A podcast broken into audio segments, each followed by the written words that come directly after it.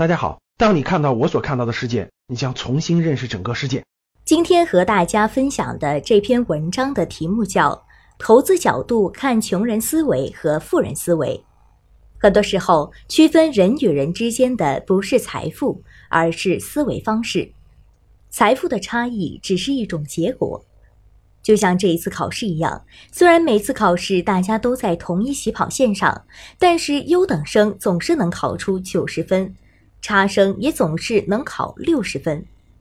投资中，我们也需要用富人的思维方式去做，而富人和穷人的最大思维的区别在于对时间的理解。以下是一些个人的思考。记得几年前看过一篇印象很深的文章，大意是一个美国的女记者一直不明白为什么那些社会最底层的穷人不去改变自己的生活状态。这个问题，事实上我也曾经想过，因为美国其实还有很多中产机会的，比如你可以去报考美国公务员，只要分数达标了，就能做一些稳定的工作，警察、公交车司机、政府公务员等等。比如医院里面操作 CT 设备的人，其实只要能考到上岗证，就几乎保证有工作，一年也有七到八万的美元的年薪。那么，为什么这些社会最底层的人不通过自身一点点的努力去改变生活的状态呢？当这个女记者深入到这些底层工作者的生活当中，终于明白了事件的真相，因为他们只能考虑明天，无法去思考未来。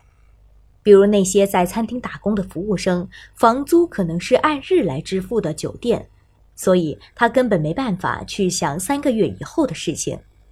他能做的就是今天工作一天来支付酒店的日租，而因为房租是每天支付的，年化其实也很贵，反而导致他也无法将存下来的钱存进去，去向其他人交付三押一的方式。简单来说，这个社会大部分穷人是日薪者，他们手停口停，是按照天来计算报酬的。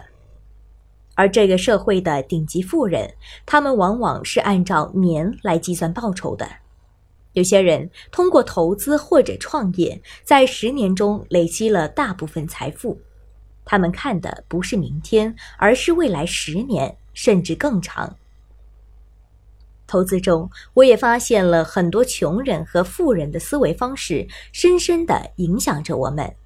对于投资理解最粗浅的散户，他们是按照天来看收益的，他们希望每天通过交易或者 T 价零的方式赚到今天的生活费。而稍微对投资有所了解的人就能够明白，作为一个群体，不可能每一次做到高抛低吸。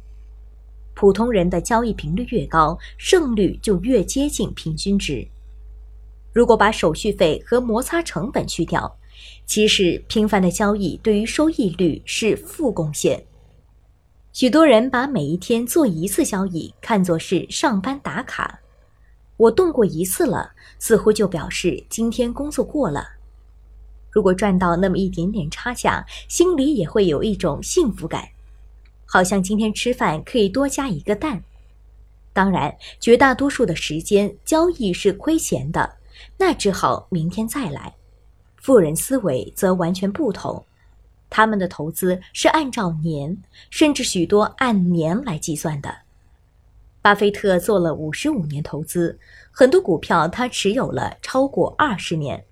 当他买入一只股票时，其实也不知道和不在乎这个股票第二天涨跌会如何，甚至不在乎一年的涨跌。巴菲特认为。在一个足够长的时间周期内，这些优秀的公司会跑赢指数。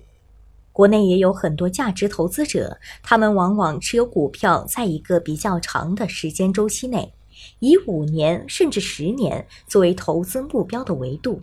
好的，谢谢大家，欢迎大家订阅这个栏目，也欢迎大家在底下做评论，非常感谢大家，期待下次再见。